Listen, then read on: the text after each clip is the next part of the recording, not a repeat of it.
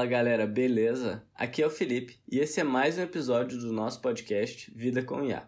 Podcast que a gente fala sobre inteligência artificial de uma forma mais simples. E no episódio de hoje eu vou falar para vocês sobre como os algoritmos de machine learning eles enxergam as variáveis. Como que a gente consegue passar, como que a gente passa as variáveis do nosso problema para o modelo de machine learning aprender. E para começar esse papo, é importante falar para vocês que a gente tem três grandes classes de dados imagens, texto e dados tabulares.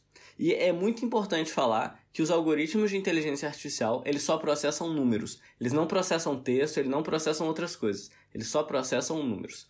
Então vamos explicar como que são essas três classes de dados. A gente tem imagem, que nada mais é do que um conjunto de pixels e os pixels são números. E daí para imagem a gente tem dois tipos de imagem. A gente tem a imagem RGB, que tem três canais, né, o vermelho, o verde e o azul. E a gente tem a imagem em grayscale, né, que é em escala de cinza, que ela só tem um canal e daí essa imagem fica em escala de cinza, né? Basicamente aí um preto e branco e o cinza entre o preto e o branco. E daí para as imagens, como os pixels são números, a gente consegue performar operações com a imagem, né? Porque elas são números. Para o texto, texto a gente tem palavras, né? A gente tem frases e palavras. E como eu disse, a gente não consegue colocar texto como entrada para um algoritmo. Então a gente tem que transformar essas palavras ou transformar a frase inteira em uma representação numérica. E daí no quarto episódio do podcast eu tenho é um episódio explicando isso que eu falo como que a gente faz essa representação, como que o computador enxerga o texto. E aí só para falar para vocês, a gente tem duas grandes técnicas aí que é One Hot Encoding e Embedding. E daí, se você quiser saber melhor como isso funciona, escuta lá o quarto episódio do podcast.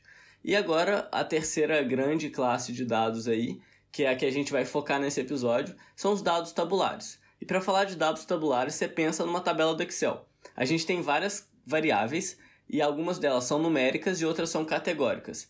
E daí, como eu falei, a gente não consegue dar para o nosso algoritmo texto. E, vari... e variável categórica nada mais é do que uma categoria. Então é um texto, né? Então tá falando, por exemplo, ah, no e-commerce, essa categoria de produto é X, essa categoria de produto é Y. Isso é um texto e você tem que transformar isso para número de algum jeito. E nesse episódio eu vou te falar várias técnicas que você pode usar para fazer isso. Então vamos lá. Qual que é o nome dessa operação? O nome dessa operação que a gente vai fazer nas variáveis categóricas, né, é, é a operação de encoding, que significa codificação em português. E só para vocês entenderem melhor o que é uma variável categórica, vamos pensar de novo no exemplo de e-commerce. E para você entender a diferença de variável categórica para variável numérica. Você tem lá a variável numérica. Imagina que a variável numérica é o histórico de preço de um produto. E isso, obviamente, é uma variável numérica, mas você também tem uma variável categórica que é a categoria desse produto. Então pensa lá um PlayStation, ele está na categoria videogame, ele está na categoria talvez adolescente.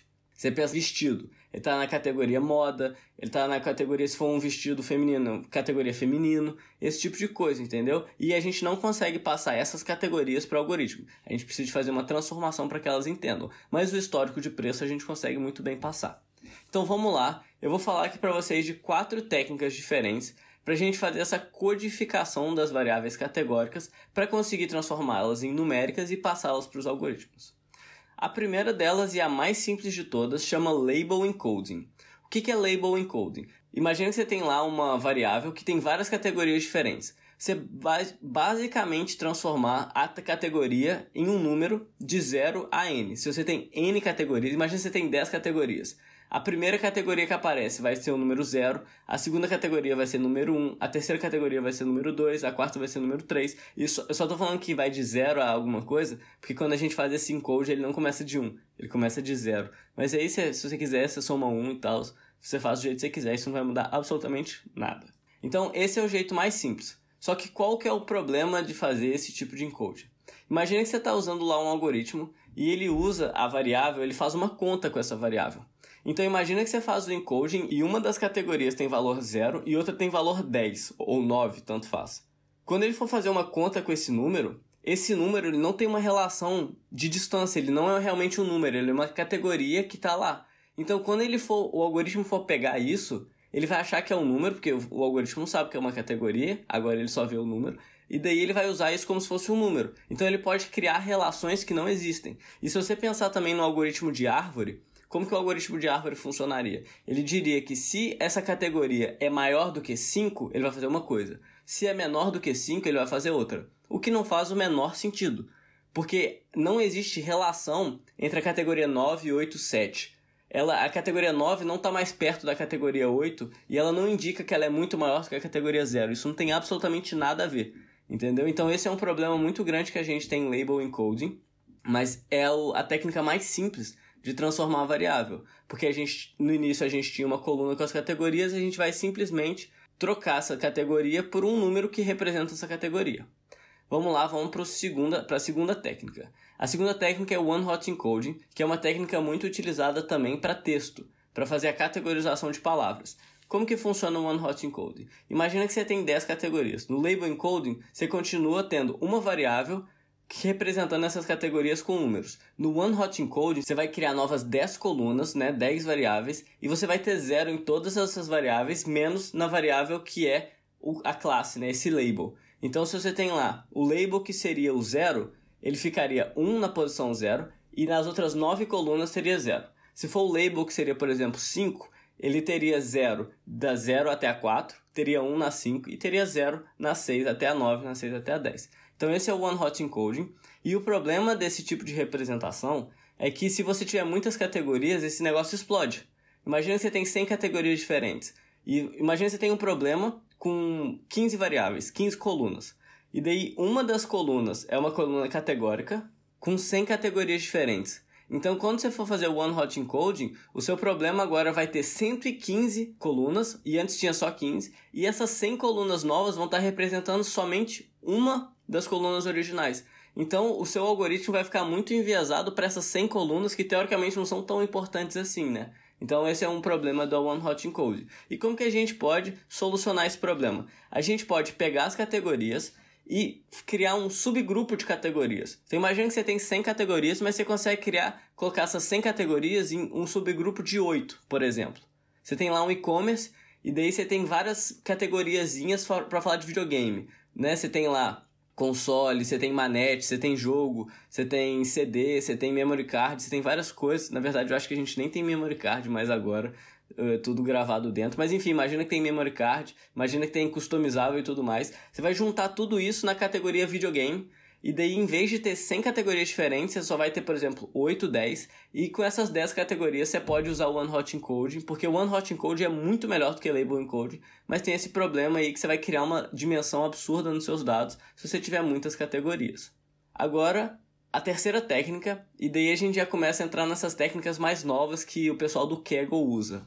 Pessoal do Kaggle, são, Kaggle é uma plataforma de competição em machine learning que basicamente o objetivo é você ter o melhor resultado, independente de quão grande está seu modelo. Você vai fazer um milhão de coisas para ter o melhor resultado e as pessoas competem no mundo inteiro para ver quem tem o melhor resultado e obviamente tem um prêmio em dinheiro. Tem competições aí que dão até um milhão de dólares para quem ganhar e tudo mais. É, e obviamente a maioria das competições dão, sei lá, 10, 15, 20 mil dólares. Mas vamos lá. Essa técnica agora que eu vou falar é Frequency Encoding e é categorização de frequência. Basicamente, o que, que você vai fazer? Você vai pegar uma categoria, né? Você tem 10 categorias lá, imagina. E você vai ver quantas vezes essa categoria apareceu. Então é muito simples. Se você tem mil dados anotados e 10% são de uma categoria, você vai codificar essa variável, né? Essa categoria em 0,1. Então, assim, é muito simples e isso funciona muito bem na prática, porque se a galera do Kaggle faz isso, e, funciona, né? Só que agora tem uma, a quarta técnica que é basicamente essa técnica melhorada, só que tem uns probleminhas, que é Target Encoding. Basicamente você vai codificar a sua categoria baseada no resultado. Então o que, que você vai fazer? Você está fazendo uma predição. Imagina que você tem o preço dos apartamentos. E daí, para você codificar a sua variável, para você codificar a sua categoria, o que, que você vai fazer? Você vai pegar todas as vezes que apareceu essa categoria e você vai tirar a média dos valores. Você tem lá o valor dos apartamentos e você vai tirar a média dos valores. Então você está fazendo uma relação direta entre essa categoria e o que ela está querendo prever. Qual que é o problema? E, e essa técnica é muito usada pra, pela galera que compete no Kaggle, muito usada mesmo. Só que ela tem um problema muito grande, que é o problema de overfitting, né? Porque imagina que tem uma categoria, agora vamos pensar num problema binário. A resposta é 0 ou 1. Um. E tem uma categoria que toda vez que ela aparece, o resultado é 1. Um. Toda vez que ela aparece. Qual que é o problema? O algoritmo ele vai entender isso porque é algo muito óbvio E quando essa categoria aparecer de novo nos dados de teste, né, no nosso dia a dia, quando o modelo estiver em produção, ele vai automaticamente prever essa classe 1, mesmo que isso não seja verdade baseado em todas as outras informações que a gente tem. Então a gente tem esse problema muito grande de overfitting, mas como o pessoal de competição no Kaggle está usando, quer dizer que esse trem funciona muito bem. Então dessas quatro técnicas aí, é, acho que vocês conseguiram entender um pouquinho os prós e contras de cada uma. E agora vamos passar para uma coisa, um extra aqui que eu vou passar para o episódio, que é, a gente falou muito de codificação de variáveis categóricas, e você só pode passar para o modelo variáveis numéricas. Só que a gente também pode fazer umas modificações em variáveis numéricas, e claro, a gente pode incluir elas do jeito que elas estão, mas isso pode dar problema. Qual o problema? Imagina que você está pegando um algoritmo lá e você está usando o preço passado do apartamento como variável e você também está usando o número de quartos. O preço passado ele está numa escala de, sei lá, 100 mil reais. E o número de quartos está numa escala de, sei lá, 1, 2 quartos.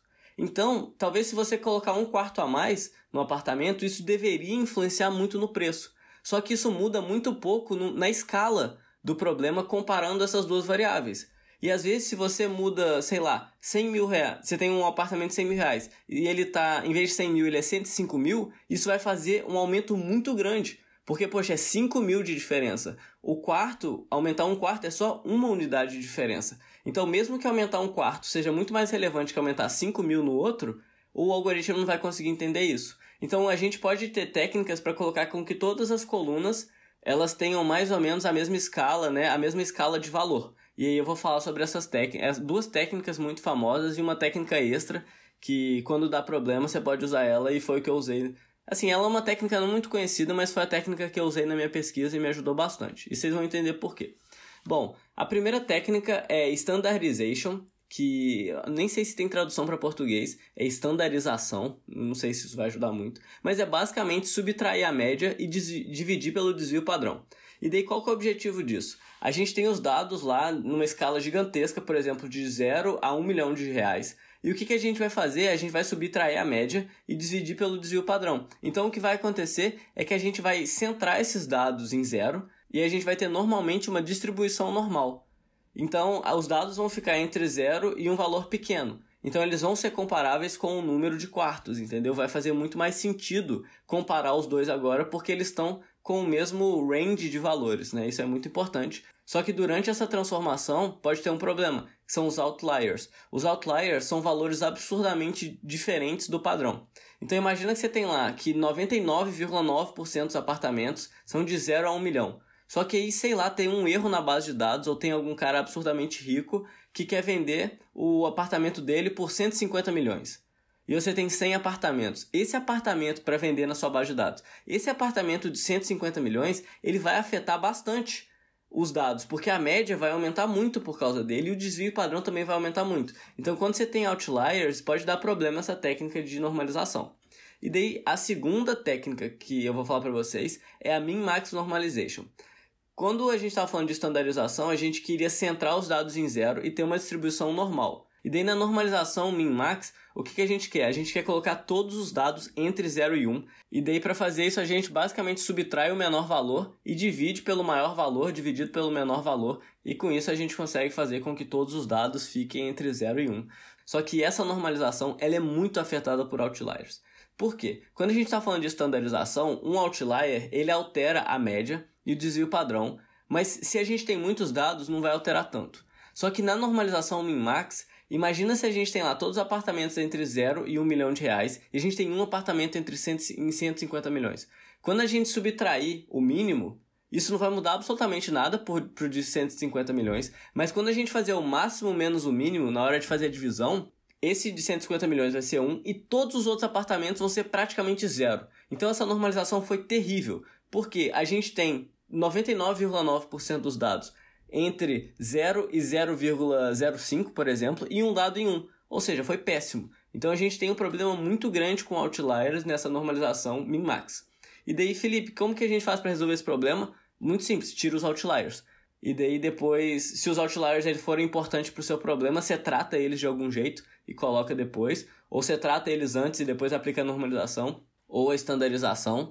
Mas E quando no seu problema você não pode tirar os outliers, que era o meu problema. Meu problema era de detecção de fraude, e daí basicamente quando você tem uma fraude, o que, que mostra a fraude? Um outlier, que é uma coisa que, fora, que foge do padrão. Então você não pode tirar esses outliers do seu problema. E mesmo assim você tem que normalizar. Porque se você não normalizar, você tem vários problemas, como eu falei. E no meu, no meu problema específico ainda tinha um outro problema, que é eu juntava os dados de 54 empresas diferentes. Então, mesmo que tinha uma diferença entre as colunas, né, entre as variáveis, a diferença de range de valores, também tinha dentro de uma, própria, de uma mesma coluna, a gente tinha problema de distribuições completamente diferentes. A gente tinha uma empresa lá que tinha um volume absurdo de, de negociações e outra que tinha um volume muito pequeno. E um outlier para uma empresa pequena, ele é irrelevante para uma empresa grande. Entendeu? Então a gente tinha que fazer uma normalização por empresa, né, por ação, e fazer com que essa normalização seja boa também entre todas juntas. Então, assim, era um problema muito grande e os outliers eram muito importantes. Então, eu quebrei a cabeça com isso. E o resultado que eu achei foi muito bom, foi tão bom que foi um ponto elogiado por todos os revisores do meu artigo. Então, é uma coisa que eu me orgulho muito dessa técnica de normalização que eu usei. E ela normalmente não é uma técnica utilizada. Mas basicamente, o que, que eu fiz? Eu usei o Quantil para normalizar os meus dados. O que, que é usar o Quantil? Quando a gente tem os nossos dados, a gente consegue fazer uma série entre 0 e 100% e dizer, olha, esse valor aqui, ele é o 50% maior de todos os meus valores. Esse valor aqui, ele é o 75% maior de todos os valores e esse aqui é o maior de todos. Então ele é o 100% maior. E daí como que a gente faz? A gente basicamente vai transformar o valor que a gente tem no quantil dele. Então, em vez de a gente ter o valor lá 500 mil reais, a gente ia ter o valor 0,65, que corresponde a 65%. E com isso eu consegui, você não tem problema nenhum de outlier, porque mesmo se você tiver lá um valor de 150 milhões e todos os outros estão entre 0 e 1 milhão, esse valor de 150 milhões ele vai ser o maior de todos, e o valor de 1 milhão vai ser o segundo maior de todos, então isso não é um problema. Então essa foi a técnica que eu usei, mas nem tudo são flores. Qual que é o contra dessa técnica. Você perde a relação entre os dados. Então, com essa técnica, você não sabe que 150 milhões é muito maior do que um milhão. Você só sabe que ele é um acima. Ele está uma posição na frente do um milhão. Só que aí é o trade-off que você tem, né? Você tem que escolher o que, que, você vai fazer. E no meu caso, quando eu usava as normalizações padrões, o resultado do meu algoritmo era péssimo. E quando eu mudei para essa nova técnica de normalização aí, usando o Quantil, que é o Quantile em inglês, para quem quiser saber, e melhorou muitos resultados, né? Tipo, muito mesmo, dobrou a precisão do meu algoritmo. Então foi realmente muito bom. E, pô, era isso que eu queria falar para vocês. É, espero que tenha sido claro. Eu vou preparar um notebook para vocês, para vocês entenderem essas técnicas de encoding. É, eu não prometo que eu vou divulgar esse notebook no momento do episódio, porque eu vou estar viajando. Mas eu prometo que em algum momento eu vou divulgar e quando esse notebook estiver no ar, eu vou colocar ele lá no GitHub e vou colocar o link também. Mas se você estiver escutando esse episódio no futuro, provavelmente o notebook vai estar lá e você vai poder entender melhor todas essas técnicas de normalização. Bom, eu espero que vocês tenham gostado do episódio. Não esquece de seguir o podcast nas redes sociais. No Instagram é podcast.lifefai e no LinkedIn é só lifefai. E até quinta que vem, galera. Um abraço.